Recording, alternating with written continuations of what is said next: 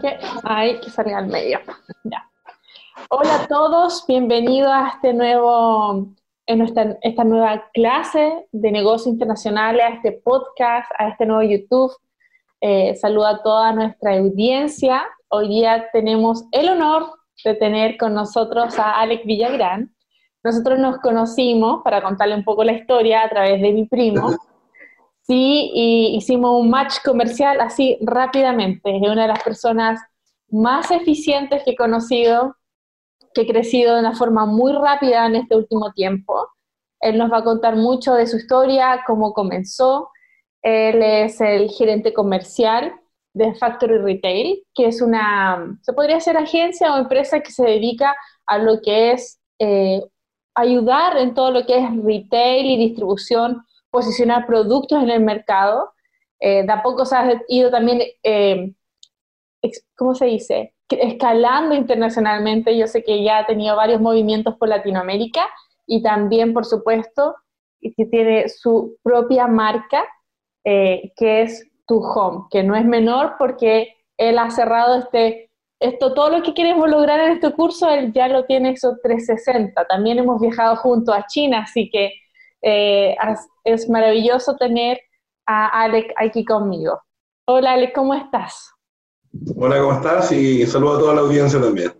Sí, Alec, eh, quiero que nos cuentes primero un poco de cómo emprendiste y descubriste esta oportunidad de negocio, lo que es Marketplace, Retail, cómo nació tu home, cómo nació, nació Factory Retail, para que entremos todo en el contexto eh, tu visión y tu historia antes de ir a la sesión de preguntas que tenemos hoy para ti. Vale, vale. Bueno, para hacer un resumen bastante rápido, muchas veces la necesidad eh, te, enseña caminos que tú no esperabas recorrer.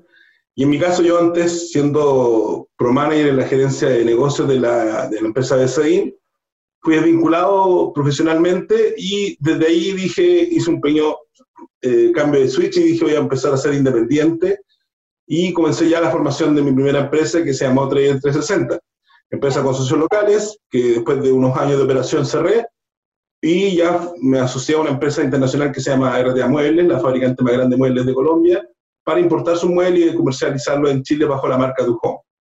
Tu Home, en esos años, estamos hablando de más de 5 o 6 años atrás, eh, desde el comienzo, su nacimiento fue desarrollada pensando en el modelo de venta online. y ya veía que el crecimiento del negocio era importantísimo. Yo trabajé siempre en tiendas físicas, pero veía como desde ya estando en tiendas o retail, exponencialmente el negocio online venía creciendo de manera muy, muy fuerte.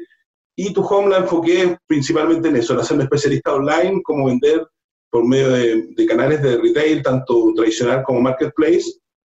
Y afortunadamente fue todo un éxito, nos fue bastante bien, nos preocupamos de todo, desde los productos hasta la imagen, diseño, color y textura para que fueran exitosos en la venta online. Y ese éxito me permitió formar mi segunda empresa que, se llama Factor en Retail, que es un enlace justamente, el estar inmerso en el, en el, negocio de la venta online, me hizo dar cuenta de que hay un, hay un enlace necesario entre fábrica y retail o importadores y retail que no, no está bien desarrollado aún o no está muy bien explorado. Y eh, la, la, empresa Factor Retail justamente busca enlazar o unir a proveedores, importadores, eh, emprendedores que quieran vender sus productos con el modelo de ventas marketplace principalmente, marketplace. Así que esa es mi segunda empresa, ya está avanzando y afortunadamente va bastante bien también. Y, la pandemia ha hecho que esto eh, tomara una aceleración mucho mayor a la que todos esperábamos. claro que, sí. De la venta online. Qué maravilloso. Sí, qué bueno que nos da esta introducción. Eh, ahora cuéntanos un poco de qué sería para las personas que se están conectando y, no, tengas miedo a compartir con nosotros cualquier experiencia. Yo sé que has tenido un montón de experiencias muy divertidas. Eh, cuéntanos también de qué, qué vendría siendo retail, qué vendría siendo marketplace, para que la gente que está recién integrándose en este mundo de los negocios pueda entender la diferencia. Hay una diferencia principalmente en el, en el modelo, porque en retail tradicional, uno como proveedor, ¿ya? Distingamos proveer las personas que quieran traer cualquier tipo de producto, ya sea nacionales o importados, y distribuirlo en un, en un país o en, un, en, una región por medio de canales retail tradicional eh, implica, por ejemplo, que tú trabajas con un costo de un producto, es decir, tú traes tu producto, valorizas la importación, tus gastos, tu ganancia y vendes ese producto al retail. Y es el retail, en el modelo tradicional, el que desde tu costo dice cuánto va a marginar por tu producto y lo comercializa. ¿ya? Es decir, ellos definen su margen de ganancia. También al operar con el modelo tradicional implica que tienes algunos costos fijos como trade marketing, aportes comerciales, por estar participando con los retail con los productos que tú vendes con ellos, ¿ya? Ese es el modelo tradicional que es eh, retail tradicional, ¿ya? Y todo basado frente al costo. En el marketplace la diferencia está en que tú como proveedor, que bajo el mismo modelo, local o importado, tienes un mayor manejo sobre los productos y el negocio está hecho para que tú en fondo seas un actor partícipe activo del negocio y no solamente un observador. Y todo se basa en el precio, es decir, tú quieres vender un producto y lo fijas en un precio determinado y el retail te dice desde este precio que tú definiste vender tu producto, te voy a cobrar una comisión por participar con nosotros y algunos gastos logísticos y operativos. ¿Cuál es la diferencia en ese modelo de negocio? Que tú como proveedor, como bien decía antes, eres mucho más activo, mucho más partícipe del negocio, pero además tienes la posibilidad de trabajar sobre tu precio de venta público. Es decir, puedes tener la opción de marginar más si haces una estrategia de productos bastante eficiente y comercial, lo que es mucho más conveniente para nosotros como, eh, en este caso, como emprendedores. Claro que sí. ¿Podríamos, ¿Podrías mencionarnos cuáles son los mejores retail en este momento y los mejores marketplace? Mira, por ejemplo, el mercado local, estamos hablando de Chile, yo tengo operación en Chile, Perú y en otros países más, pero en Chile el principal actor en el mercado de retail tradicional es eh, Soymac y Falabella. ¿ya? Son los dos grandes actores que también, si menciono Marketplace, voy a volver a mencionar a Falabella, que es un monstruo en Marketplace, Linio, un actor súper relevante, Mercado Libre es un actor muy relevante en el Marketplace, y de ahí ya vienen otros actores, pero si me preguntan los principales, son esos. Perfecto. Eh, y ahora, ¿qué es lo que busca el retail o el marketplace en un producto? ¿Qué podría ser atractivo para que digan, eh, eh, si este producto eh, vamos a invertir en él, queremos que se venda a través de nuestro producto, o es que cualquier producto se puede vender a través de marketplace o retail? ¿Hay características que jueguen a favor? Mira, yo con la experiencia que tengo en general he descubierto que tú puedes vender lo que quieras en un canal marketplace incluso mucho más fácil de acceder a en productos, en mix de productos, variedad de productos, marketplace que un retail tradicional. En el retail tradicional muchas veces la, la, decisión de la compra de un producto, de que tú lo comercialices por ellos, pasa por el retail. En el marketplace las puertas están mucho más abiertas y si tú tienes un proveedor que te armas y te estructuras para operar eficientemente con ellos, el acceso al producto que tú vas a vender es ilimitado. Tú puedes vender lo que tú quieras lógicamente cumpliendo con los parámetros de garantías, calidades y de servicio. Claro. Es decir, la puerta, está, la puerta está bastante ancha y tú lo que quieras traer lo puedes comercializar, para ser bien honesto. ¿Sí? ¿Y todo funciona o no todo funciona? Ahí, mira, muchas veces la, la, mayor dificultad que tienen los emprendedores es la selección de los productos. Y la selección de los productos muchas veces tiene que, que no pasar o basarse en el entusiasmo, sino que tiene que basarse en el análisis. Una de las mayores deficiencias que tienen los emprendedores muchas veces, yo, yo lo digo siempre en estas dos grandes eh, ramas, en definitiva, de la selección de un producto. Una es la selección del producto y preocuparse de ver que el producto sea competitivo en el mercado, que tenga un espacio, un nicho donde desarrollarse, que el mercado no esté saturado por muchos actores vendiendo el mismo producto y que te dé el espacio necesario para que tú tengas el margen que necesitas. ¿ya? Eso, eso es como la gran primera, eh, el, primer gran desafío para seleccionar un producto. Claro, y el segundo es lograr eh, ejercer una valorización correcta de los productos. ¿Qué quiere decir esto? Muchos proveedores eh, no, no, estudian o no, no, entienden cómo deben costear los productos y muchas veces hay errores de costos que terminan generando que vendan un producto a un costo menor al que necesitan para ganar lo que requieren ganar y que su negocio sea rentable. Entonces están esas dos variables importantes. Es decir, antes de traer un producto, más que por entusiasmo, tiene que ser por estudio de entender qué vas a traer y si va a funcionar o no versus lo que hay en el mercado.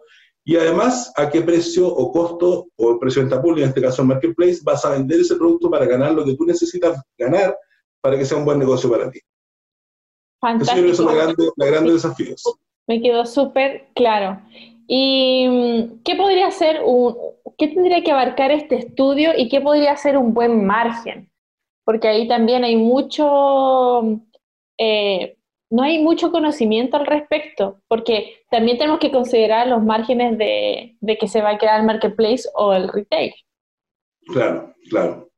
Mira, yo, la principal eh, cualidad que tiene que tener el producto que tú vayas a traer es, primero, qué va a significar ese negocio para ti.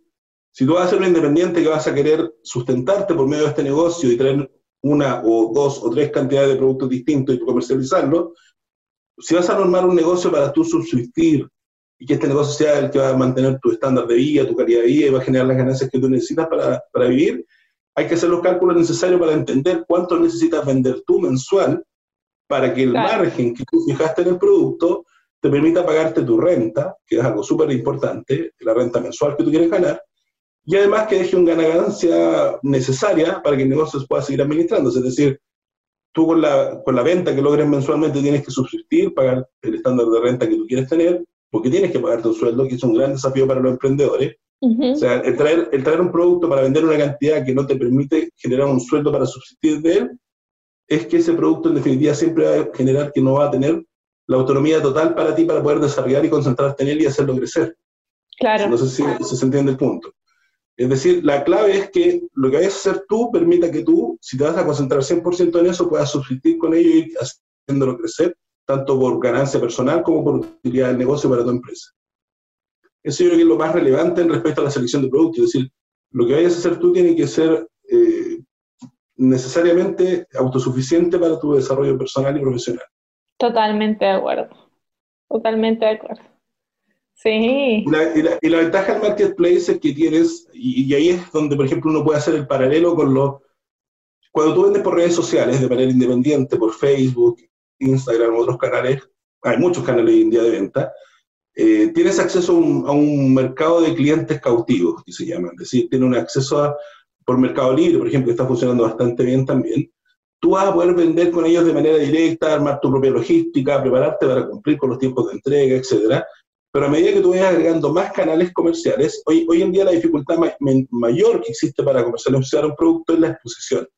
Es decir, si tú traes un producto y te arriesgas a importar y te arriesgas a jugártela con un producto que tú crees que es el ganador, tienes que preocuparte de no solo el producto, que esté bien desarrollado, precio, etcétera, sino que también armar un canal comercial que permita que tenga muchas bocas de salida, que se llama, y que tu producto, por ejemplo, esté puesto en Mercado Libre, en Linio, en Ripley, en Farabella, en todos los marketplaces que puedas, porque mientras más canales tú tengas de venta, mayor va a ser la cantidad de salida de productos que va a tener, y eso va a generar el volumen que tú necesitas para que tu negocio sea exitoso. Claro que sí, lo entiendo súper bien. Y ahora me quedó pendiente la pregunta de los márgenes. Bueno, tengo un montón de preguntas más, pero para que nos expliques también cómo funcionan los márgenes y qué es un buen margen y qué es lo que tenemos que considerar para que todas las partes sean felices, el emprendedor, el distribuidor y a lo mejor eh, si alguien nos ayuda en logística o, agencia entre medios. ¿Qué, ¿Qué son los costos y márgenes que debemos considerar? Claro, mira, siempre se habla primero de un margen de utilidad bruta, ¿ya? Y el margen de utilidad bruta tiene que estar compuesto por, en definitiva, todo lo que te va a costar vender en el retail. Por ejemplo, te pongo un ejemplo, normalmente los retail en marketplace están marginando en un promedio un 20%. Como es contra el precio de venta público, el margen ellos lo calculan descontado IVA, supongamos si tú vendes a 69.900 pesos un producto, descuentan o despejan el IVA y sobre ese valor neto que queda, te calculan un 20% de comisión por venta. ¿ya? Ese es el porcentaje que se van a llevar ellos por tener tus productos publicados en su plataforma y acceder por medio de ellos tú a toda su cartera de clientes. ¿ya? Y además eh, tienen costos logísticos también que son por la distribución de los productos que tú estás vendiendo. Puede ser que tengas un modelo que van a buscar a tu bodega, que tiene cierto nivel tarifario, que van a buscar a tu bodega, incluso tu bodega, yo estoy hablando, puede ser hasta tu casa. No es necesario tener tremendas instalaciones. Puedes armar una estructura perfectamente para operar desde casa. Y va a un retail como Linio o otro marketplace a buscar a tu hogar y eso tiene un tarifado de logística. Eso es adicional a la comisión. Y otro modelo es que tú vas, por ejemplo, y entregas en Chile Express o entregas en otro servicio logístico que este operador ocupe, y eso tiene otro tarifado logístico. Entonces tú tienes que definir ahí primero con qué modelo logístico vas a operar, ¿ya? Para incorporar eso al precio de venta público que tú tienes, porque eso en definitiva al costo bruto, o sea, al margen bruto que tú tienes, le vas a ir rebajando estos gastos que tienes, y vas a llegar a una utilidad o un margen eh, final, ¿ya? Ya. Ese margen que te, que te da el producto tiene que ir muy relacionado con lo que te comentaba yo antes, que es en definitiva, si yo traigo de este producto mil unidades, esas mil unidades, si imagino un 20%, me van a dar X cantidad de utilidad. Eso es lo que yo necesito para hacer que el negocio tenga consecuencias y sostenibilidad en el tiempo o no. Y eso va a depender mucho también de cómo va a definir tu ganancia. ¿ya? Primero, ver si el mercado te permite cobrar el precio que necesitas cobrar para hacerlo viable o no como negocio. Y en definitiva, el margen, dependiendo del tipo de producto, va a ser súper variable. Tú puedes ir a un producto, por ejemplo, que digas, este producto va a ser de nicho, no va a ser de gran volumen, pero voy a ganar más margen con él porque es un producto que es diferenciador, no está posicionado en el mercado y me permite tener un margen mayor porque es una propuesta totalmente diferenciadora. Y hay un nicho de clientes que la quiere y vas a vender menos unidades, pero un mayor margen o eh, utilidad para ti, descontado gastos. O tú puedes decir, no, voy a tener este producto y voy a ir a pelear un precio más económico, voy a apostar a, volumen y a contribución, es decir, que tú vas a apostar a tener un margen más bajo para ti, pero apostando a vender muchas más unidades y eso va en definitiva a darte una utilidad por contribución más que por margen mismo, que también es otra estrategia de negocio. Entonces, si tú me preguntas si hay una receta para un margen que tú tengas que fijar o no, va a depender de cómo quieres tú plantearte con la estrategia comercial que quieres desarrollar. Pero cualquiera de esas estrategias que quieras desarrollar o el margen que vas a definir, tiene que permitirte que la última línea mensual de venta haga que tu negocio sea sostenible. Claro si cobras un margen del 10% y descontado tu sueldo, tus gastos, vas a quedar con un 2% de ganancia, esa ganancia no permite que tú te desarrolles. No, claro que no. Claro que no. Oye, y a todo esto, ¿qué se vende mejor? Eh, ¿Los productos sin marca o con marca? ¿Cómo tú prefieres abordar e introducirte al mercado? Mira, por ejemplo, eh, hay grandes desafíos respecto al tema del desarrollo de una marca, ¿ya? Mi, opinión personal es que una marca en sí misma, si tú vas a traer un producto a marca, tiene que tener una estructuración o una propuesta de negocio o un ADN de marca, se dice también, que permita que en, definitiva tú trabajes para que la marca se posicione. ¿Qué quiere decir esto? Yo no gano nada con traer una marca que no la conoce nadie, que creo porque la marca suena chévere, que va a funcionar. Tengo que hacer un trabajo, por ejemplo, un pauteo de redes sociales, un desarrollo de una página web, todo para que en definitiva cuando uno quiere traer una marca propia, personal y que tenga un ADN de marca, que, en definitiva identifique lo que tú quieres transmitir con tu marca, esté estructuralmente armada para que la marca empiece a ser conocida, empiece a ser reconocida y empiece a ser eh, considerada por los clientes, porque hoy en día la gente no tiene mucha fidelización por las marcas, pero sí le gustan mucho las marcas a las personas como consumidores. Otra opción es que tú no traigas una marca y que le vendas a los retail y ellos pongan su propia marca. Hoy en día eso va mucho, mucho de salida, ¿eh? está la marca posicionándose muy fuerte y muchas personas que están haciendo el mismo trabajo que yo están siendo muy exitosas por medio de desarrollo de marcas. Muchas veces la marca, lo importante que tiene es que tú normalmente apuntas a satisfacer un nicho de producto o un desarrollo puntual de producto. No es una marca que tú digas, traigo esta marca y va a ser universal la cantidad de productos que voy a vender, sino que digo, por ejemplo, voy a ser especialista en calzado deportivo y mi marca va a decir eh, X marca con el ADN de deporte. Voy a traer, por ejemplo, una marca especialista en las... Eh, nosotros estamos vendiendo una marca, nos aliamos con una empresa importante y estamos vendiendo una marca especialista en, en eh, asados, parrilla y todo el tema, que es la marca Guayú, que nosotros estamos comercializándola, y ellos se especializaron en todo el concepto que está hoy en día muy de moda de parrilla gourmet, de parrilla especialista, parrilla profesional, etcétera, y la marca está muy bien posicionada.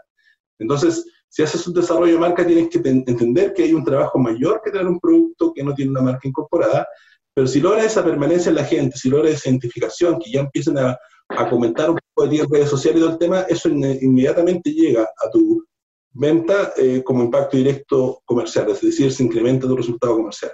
Mi sugerencia es que es un buen momento para desarrollar marcas.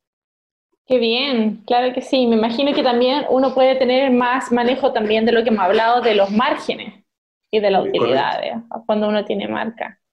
Es correcto, la marca te permite muchas cosas más entretenidas que un producto suelto, en definitiva, como se dice, porque tú puedes hacer, por ejemplo, el desarrollo de una marca integral donde vendas más de un producto y esos productos incluso los puedes vender entre ellos mismos juntos, como un concepto de combo que se llama, o una asociación de productos. Es decir, vende los productos sueltos, vende los productos uniéndolos como un concepto que te pueda equipar completo.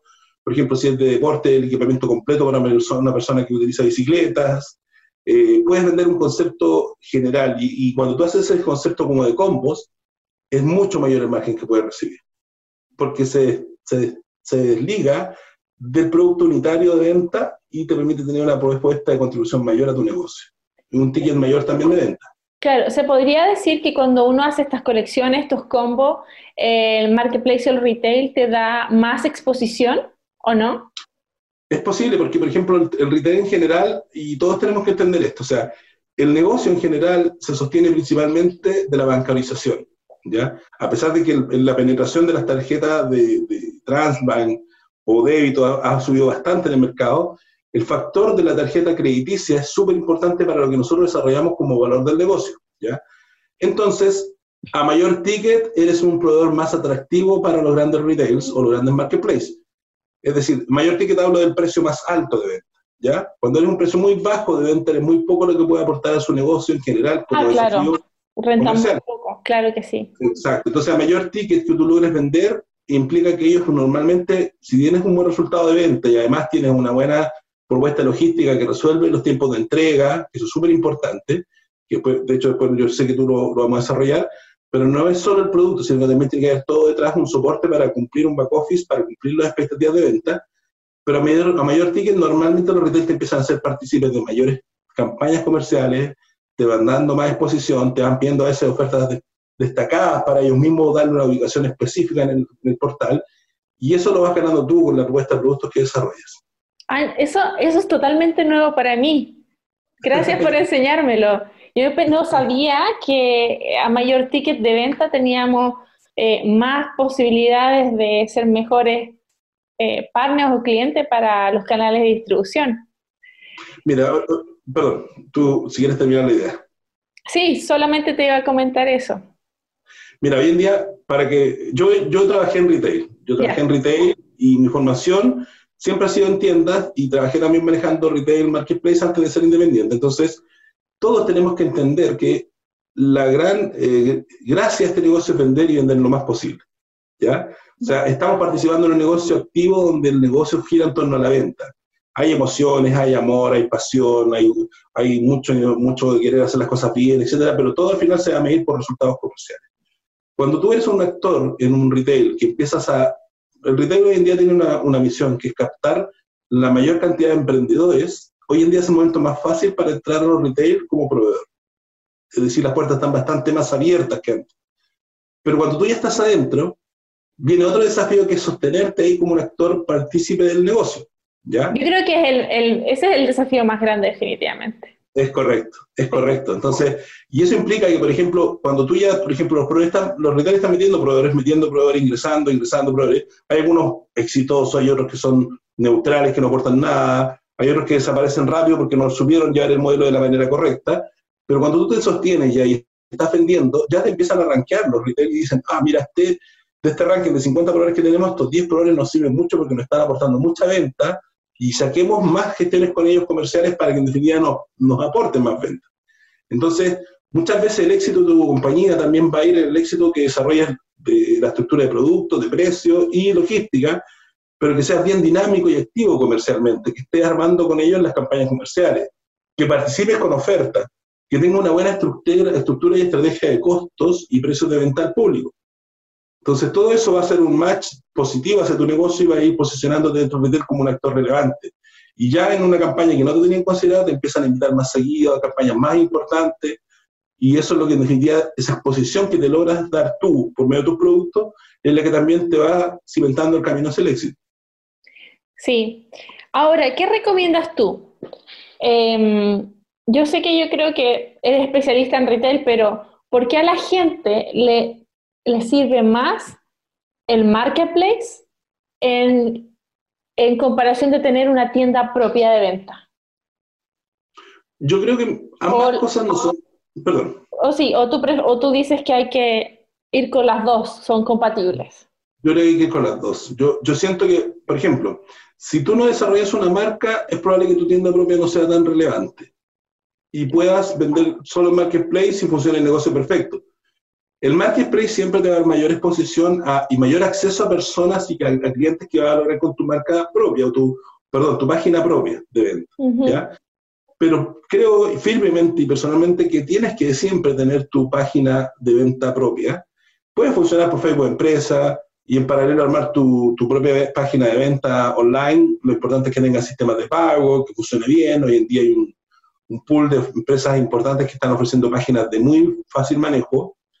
Una recomendación que doy con el tema de las páginas es que ojalá sean páginas de bajo costo, autoadministrables, no hagan desarrollo de páginas que les salga mucho dinero invertir en ellas, sino que hay muchas empresas que venden páginas ya maqueteadas, ya que te van a salir un costo mucho menor que desarrollar una página propia.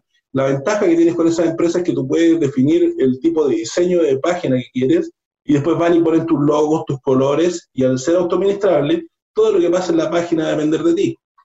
¿Cuál es la ventaja que tiene una página y no solamente enfocarse en los marketplaces? Cuando desarrollas una marca, que cuando estás en los marketplaces y te empiezan a la exposición y empiezas a desarrollar tu producto, en sí la gente siempre va a querer encontrar y buscar dónde estás tú de manera independiente, porque entiende claro. que el retail se lleva un porcentaje de la ganancia mayor al que tú le vas a pedir cuando vendes directo, ¿ya? Entonces, la ventaja de tener la, la página propia de venta es que tú en tu página puedes cobrar incluso los mismos precios del retail porque una buena estrategia no es ser competidor de tu mismo negocio. Es decir, Exacto. No, no, ganas nada con vender en retail a 10.000 y en tu página vender a 5.000 porque vas a matar tu propio negocio en el retail. Exacto. ¿Entiendes? La diferencia está en que tú, por ejemplo, puedes vender a 9.500 en tu página y a 10.000 en el retail, pero en el retail tu ganancia final va a ser 6.000, despejando todos los gastos o costos de operación en el retail.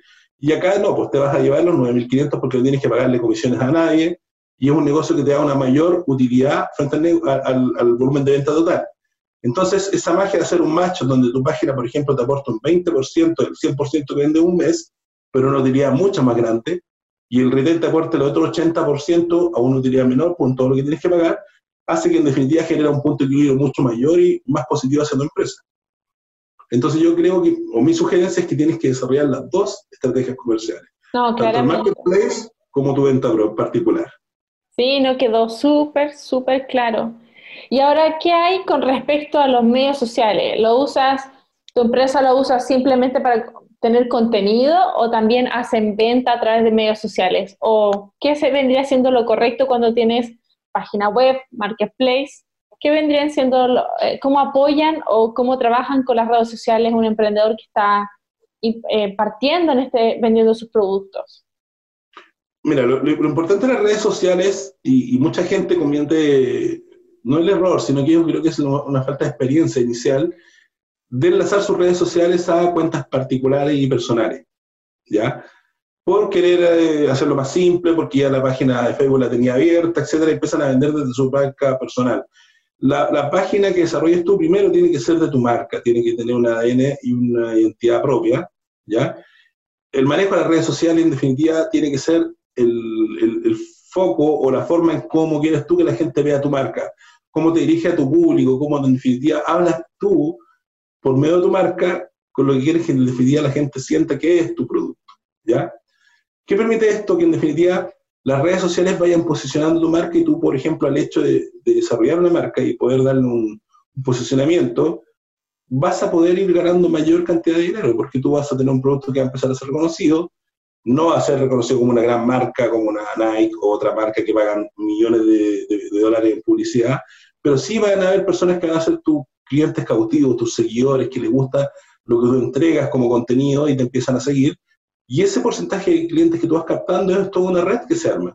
Porque las redes sociales, la ventaja que tiene es que, por ejemplo, un me gusta que tú tengas significa que son todas las personas que están asociadas a ese particular que tiene, no sé, 1.200 amigos, 800 amigos, y ya te están viendo como marca. Uh -huh. Entonces, las redes sociales tienen un, un trabajo para ti de merchandising. Yo creo que las redes sociales para nosotros son el marketing que las empresas grandes pagan, con comerciales de TV, radio o en el mismo Internet. Unas buenas redes sociales manejadas por nosotros, donde haya un contenido de pauta, las redes sociales no se tienen que manejar como, como estoy en el día. Me levanté y ahora sí publico, mañana no tengo ganas, no publico. Las redes sociales tienen que ser desarrolladas con un plan de medios.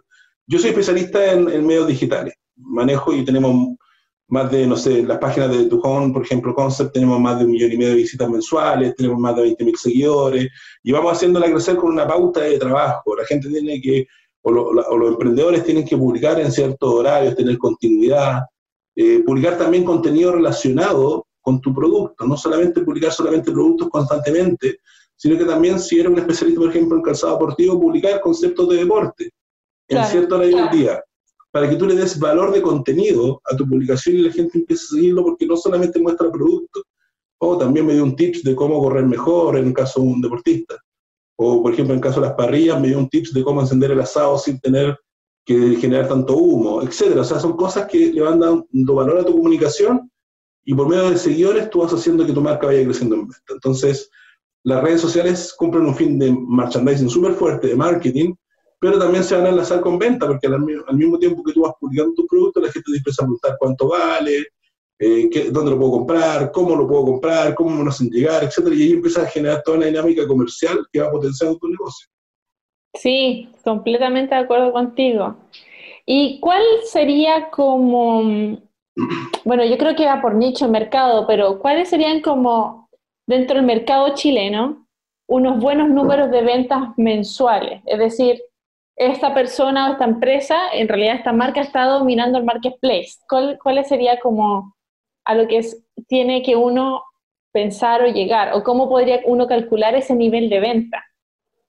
Yo creo que el, éxito del negocio, más que compararte o competir con factores externos, uno no puede querer ser el dominador de todo el negocio porque el negocio es demasiado grande. Lo que uno tiene que lograr es ser bueno en el negocio que uno hace y que el negocio permita en sí mismo hacer sustentable el negocio. ¿Cómo medimos esto? Por ejemplo, en tu caso que estás trabajando con muchas personas que son emprendedoras y quieren importar, van a agregar un capital inicial cuando van a importar. ¿ya? Van a decir, ok, voy a dar este producto, ya Alejandra, vamos a definir cierta cantidad de productos, lo vamos a importar, contenido completo, carga suelta, el modelo que sea. Y esos productos, cuando tú los traes, tienen que generar, bajo la valoración que tú hagas, un nivel de utilidad. Tú invertiste, no sé, un millón de pesos y quieres que al terminar su venta te den medio millón de pesos de ganancia, por ejemplo.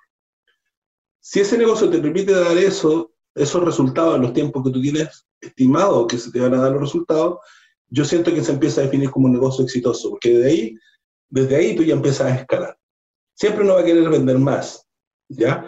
Pero la medición de si el modelo rentable o no es primero si te permite subsistir como negocio, es decir, que te entregue la utilidad que tú necesitas para poder pagarte tu renta y también para seguir importando, es decir, que puedas hacer el ciclo de la curva de importaciones.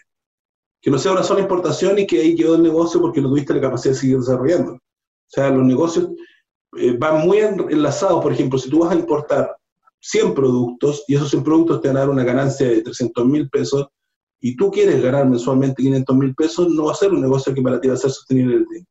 Claro que sí. Claro que Entonces, eh, eh, desde la misma importación y la valorización que tú hagas, las personas tienen que entender que los negocios de importación tienen que ir relacionados con la valorización. De hecho, nosotros hemos trabajado mucho valorización de importaciones.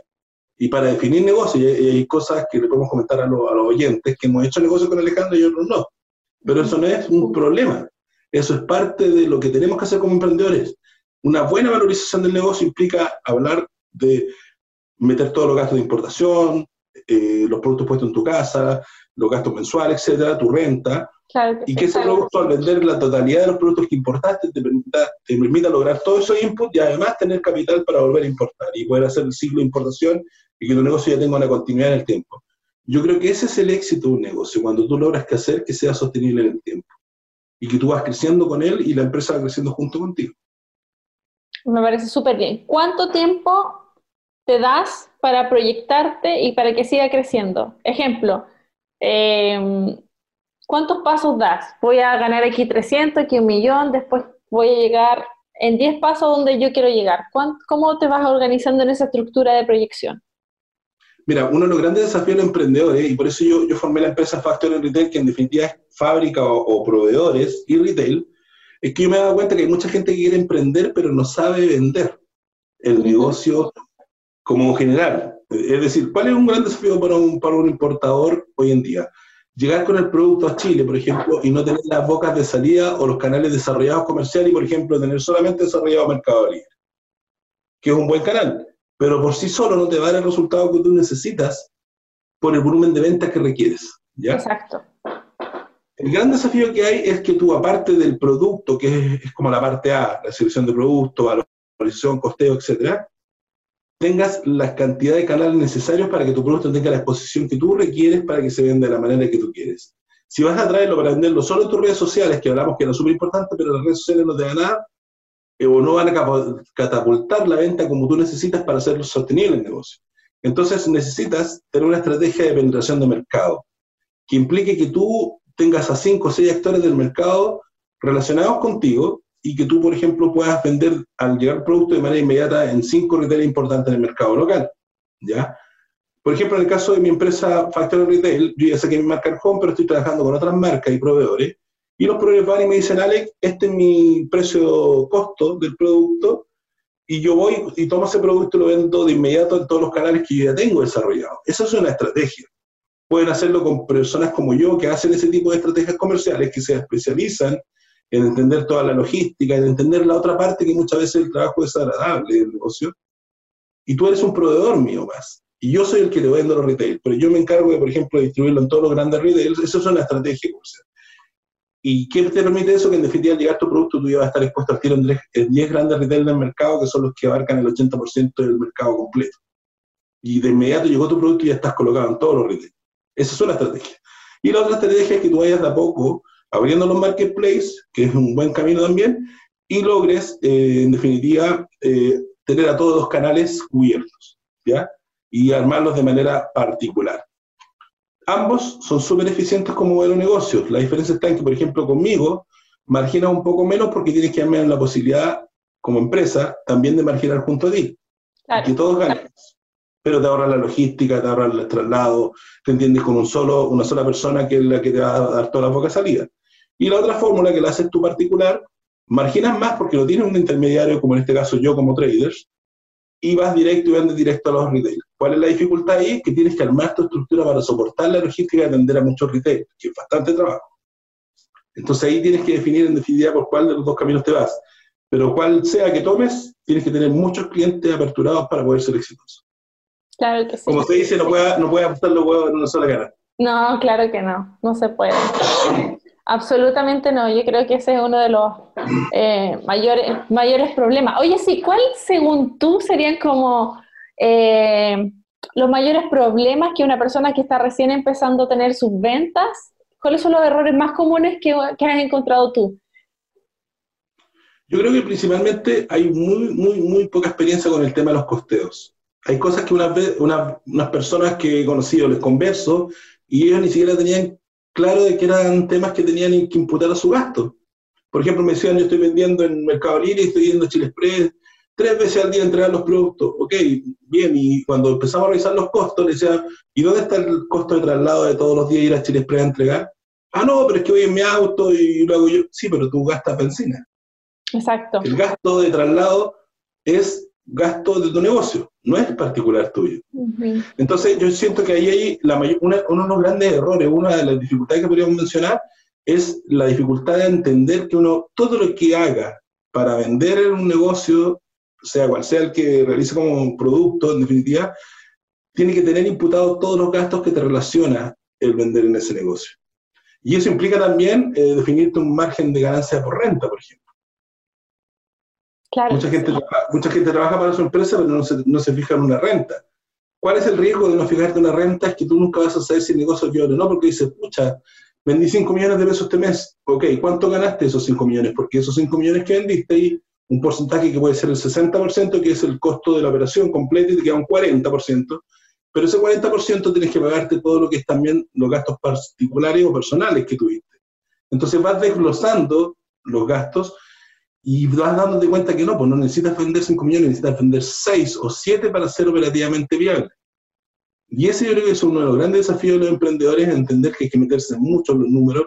Un negocio, como me, han dicho uno de los grandes mentores que he tenido, un negocio sin números no es negocio. Eso es entusiasmo. Sí. Uno no puede, uno, no puede basarse en el entusiasmo, tiene que basarse en los números. Es decir, voy a hacer esto porque sé que va a ser rentable para mí, me va a dar una calidad de vida mejor y voy a buscar con esto un futuro mejor para mí. Totalmente de acuerdo. El que no conoce sus números no conoce su negocio. Es correcto. Sí, totalmente. Oye, ¿cuáles son las fechas de mayor venta, por lo menos en Chile, que la gente diga, aquí tengo que estar? ¿Cuáles serían las, los momentos peak de venta en marketplace y retail? Mira, los cyber está definido que son unos, lo que hoy en día se vende en un cyber representa normalmente un doble o un triple de un periodo de venta normal. ¿ya? Es decir, ser un actor que participe en los cyber activamente y estés preparado para ingresar en los cyber de manera agresiva, va a significar que para ti esos dos meses incluso son más fuertes que Navidad hoy en día. ¿Ya? ¿Cuál es la diferencia en cyber que no es esta? Porque, por ejemplo, si despejamos los cybers, que son los dos o tres eventos más fuertes del año, tú después ya tienes más eventos o campañas que son más estacionales. ¿Qué quiere decir esto? Por ejemplo, va a empezar el día del niño y antes tienen todos los productos relacionados con los niños un input de venta mayor. Es el día, de, por ejemplo, de, Navidad y hay una mayor relación de venta con productos relacionados con regalos. Pero otras, otras categorías no funcionan así, se mantienen bastante lineales en el año, que son más neutrales, son más toda temporada, se podría definir así. Por ejemplo, yo vendo también unos packs de almohadas de Brasil, y esos no son tan estacionales, son más transversales. ¿Ya? Y, pero si en los cyber, todos los productos en general impulsan venta. Entonces, si, si tú preguntas cuáles son los eventos más importantes del año, va a depender de tu producto, pero sí o sí tienes que entender que el cyber es uno de los más monstruosos eventos que vas a enfrentar en el año. Entonces, muchas decisiones de importaciones, para los que van a trabajar importación, tienen que estar considerando la llegada o el, arribo de los productos en fechas óptimas para estar, por ejemplo, preparados para una activación en un cyber. Por ejemplo, si vas a importar y vas a tomar una decisión que va a ser que vas a llegar un mes pasado de cuando ya pasó el cyber, es probable que tengas que acelerar tu toma de decisiones para que asegures que la mercadería llegue antes, porque, ojo, vas a llegar con tu, toda tu mercadería en un mes potentísimo comercialmente y es probable que ahí tú puedas ver y visualizar el potencial de tu producto a su máxima expresión. Es decir, lo traes y lo haces llegar a Chile en el momento indicado para estar acá activo ya comercialmente antes del cyber y tú vas a saber ahí por medio de la campaña cuánto va a dar tu producto. Y eso, eso también es una buena válvula de medición. Súper bien. ¿Cuándo son los cybers en Chile?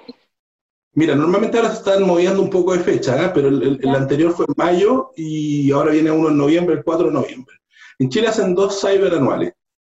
Y está un poco metiéndose el Black Friday también, pero algunos retail lo toman y otros no, pero también es muy cercano al segundo del, año. O sea, estamos hablando de mayo, junio y octubre, noviembre, como fecha de ejecución. Incluso, mira, fue tan fuerte el cyber, esto es una experiencia para los los, oyentes, pero fue tan fuerte el cyber, el resultado comercial de los cyber, que los mismos retails alejaron el cyber de Navidad. Antes los cyber lo hacían en noviembre, muy pegado a diciembre. ¿Y qué es lo que pasó? Que toda la gente, como eran tan buenos los precios, compraba todo en noviembre y la venta de Navidad. Exacto, entonces los retail, como no quisieron que le afectara tanto Navidad, alejaron el cyber de Navidad dos meses para que no le impactara tanto, sobre todo en tecnología, sobre todo en videojuegos, celulares, cámaras, etcétera, eh, se alejó bastante de Navidad por lo mismo, porque afectó mucho los resultados de la Navidad. Para que veas cómo el cyber toma potencia. Increíble, increíble. No me había imaginado que, que había crecido tanto con tanta potencia.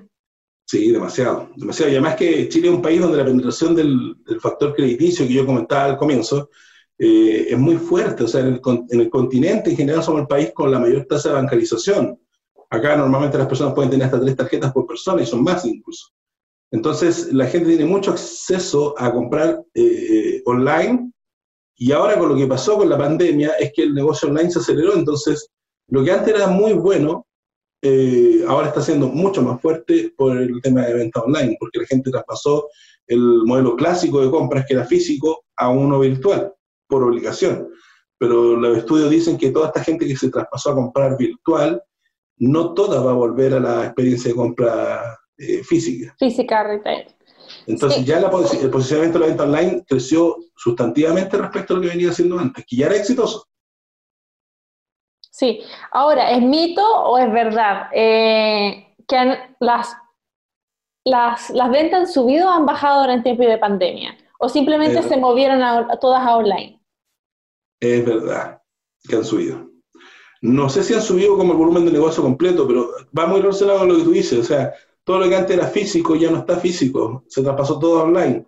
Pero además también el hecho de que la gente está en su casa, hay estudios que demuestran que la gente por el hecho de estar encerrada, ociosa, la compra era un catalizador de, relajo, de descanso, de desconexión, y las ventas subió. Yo, yo por lo menos con tu home, estos últimos dos meses he tenido las ventas históricas de mi compañía.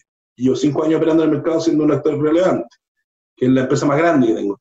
Y con Our Home, eh, las ventas de estos últimos dos meses también han sido espectaculares, que es mi otra marca en definitiva de, de productos para el hogar. Claro que sí, qué felicidades. Oye, eh, se me quedó dando una pregunta de lo que estuvimos conversando al inicio. Es, ¿cómo ves tú hacer como un estudio de producto? ¿Te fijas? Porque yo he escuchado y también he visto hay emprendedores que buscan lo que se vende en Estados Unidos, ven Amazon y después acá. O tú haces lo que se vende aquí en el retail, en, en, el marketplace y lo ves acá. O vas directamente pensando lo que viste en otro país o la tendencia en China. ¿Cómo vas viendo esa oportunidad de negocio? ¿Cómo encuentras este producto para empezar a sacar números si es rentable o no el negocio? Mira, normalmente hay, hay, dentro de lo que tú decías está lo medular, o sea, hay varias formas de cómo puede ser este análisis, ¿ya? Pero puede ser, por ejemplo, porque sea una tendencia mundial y que tú te vas a anticipar y vas a decir, uy, voy a traer esto antes que llegue a Chile porque siempre hay un retardo en, la llegada. Puede ser también que tú digas, voy a montar un nicho y, por ejemplo, a todo lo que le gusta el manga, el anime, que digas, vas a traer figuritas de robots que no están sonando por ningún lado, pero tú apuntas a un nicho de personas a los cuales quieres llegar y ese nicho no está satisfecho y tú digas, voy a apuntar a ese nicho, lo quiero satisfacer, voy a traer productos para ellos, sabiendo que no va a atender otro pool de clientes, pero el hecho de atender a un, un segmento no atendido implica que los tienes cautivos y es un éxito. Puede ser que, por ejemplo, un producto como ahora por la pandemia, las mascarillas, por una situación cultural o social o, de país, en definitiva, eh, la necesidad se, se, generó, no existía, y tú reaccionas de manera impetuosa o rápida, impulsiva incluso también un poco, y llegas con el producto primero que nadie y tienes el negocio abarcado hasta que ya llegan todos a atender el mismo producto. Pero en definitiva, eh, o puede ser por moda, tendencia, necesidad, etcétera, pero en definitiva, una vez que ya selecciona el producto, la otra parte que viene es estudiar el producto dentro del mercado, es decir, cuántos actores están vendiendo lo mismo que quiero traer yo, o no hay actores que estén vendiendo lo mismo que quiero traer yo. Ok, si hay actores que tengo, o competidores en definitiva, que van a, realizar conmigo en el producto, pero ¿por qué yo lo voy a traer igual va a ser atractivo? Me voy a diferenciar en algo, va a tener una línea de diseño distinta, voy a montar a, otra, a otro color, etcétera. O sea, van a haber varias decisiones que tú digas, sí, es el mismo producto, pero no es el mismo. Lo más importante es que trates de siempre saber en definitiva dónde te vas a meter a competir, ¿ya? Si vas a elegir un producto, primero ver si eres competido en precios y van a ser productos similares. Es decir, si tienes más actores en el mercado y venden los mismos productos que tú vas a importar, ver que tu precio permite que tú compitas con el precio que están vendiendo hoy en el mercado. Y no quedes, por ejemplo, 10 mil pesos más caro, 5 mil pesos más caro que te deja fuera del mercado. Es decir, el análisis va a pasar por, hay algo que te guste, lo quieres traer, hay algo que te, te encantó, una tendencia que viene avanzada, o una necesidad del país, etcétera, etcétera, o un nicho no cubierto. Pero una vez que ya defines traerlo, tienes que hacer tu estudio de mercado, en definitiva, un análisis FODA que se llama.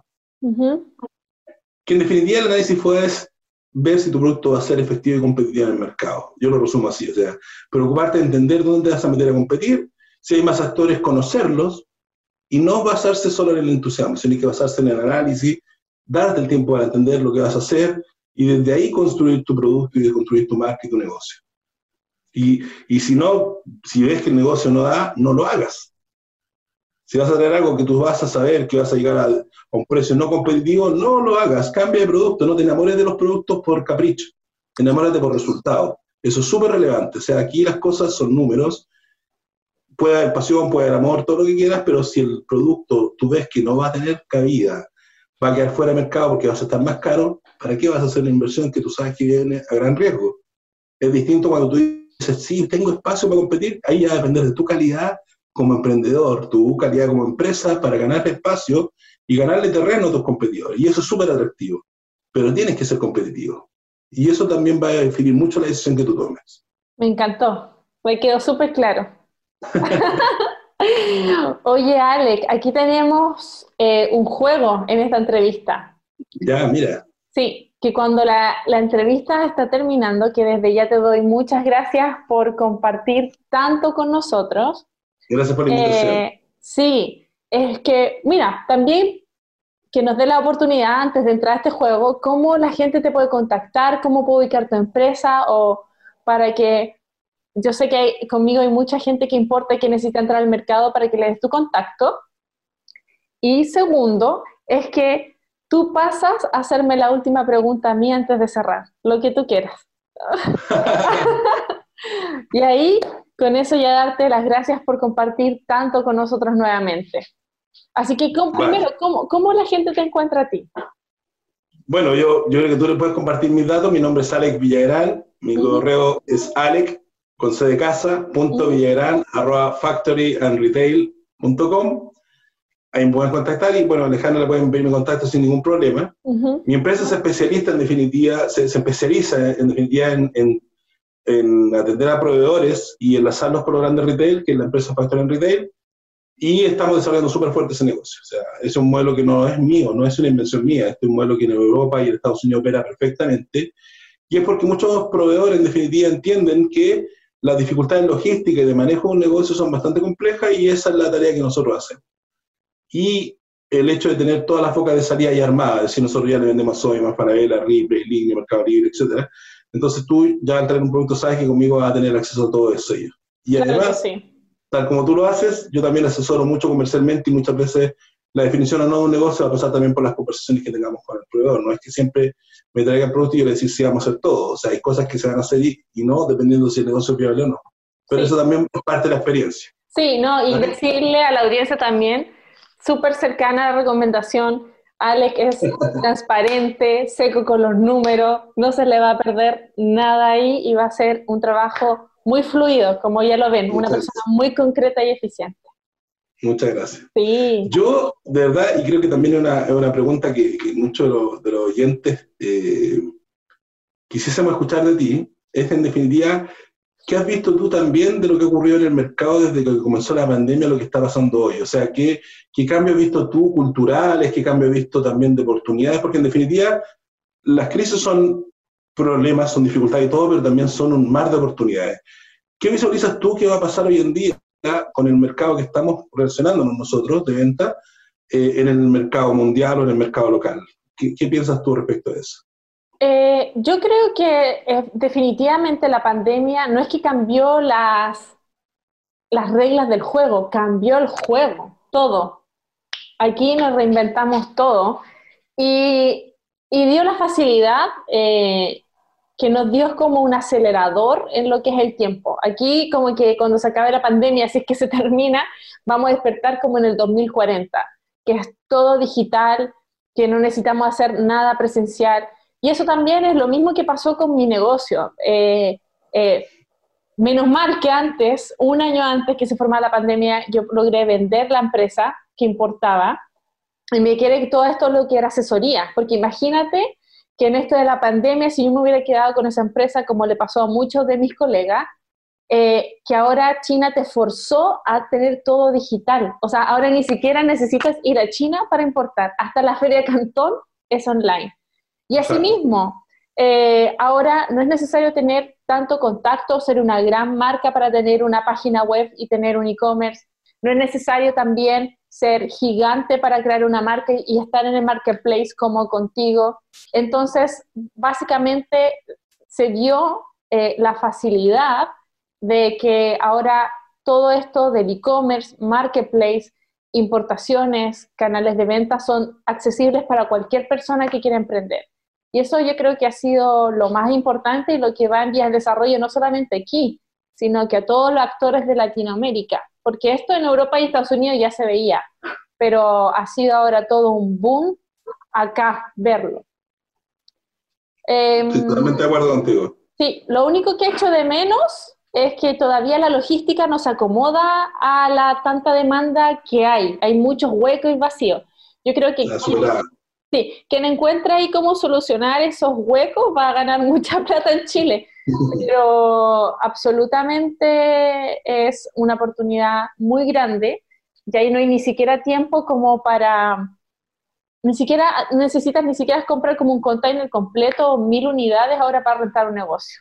Se puede empezar con muy poco y desde la comunidad de tu casa, tu teléfono, la luz y, y ya, se fue. Y eso, eso, que, eso que comentaste, yo estoy totalmente de acuerdo con lo que comentas tú, ¿eh? pero lo que comentaste al final quiero hacer un, punto aparte. Mira, sí.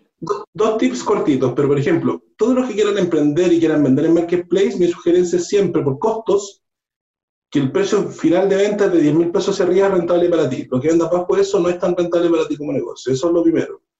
Y lo segundo, que tú dijiste, y es súper clave, y ahí es donde eres valiosa tú como persona y profesional para todos los emprendedores, que la gente no tenga el paradigma o, la preconcepción de que tienen que invertir grandes cantidades de capital para desarrollar un negocio.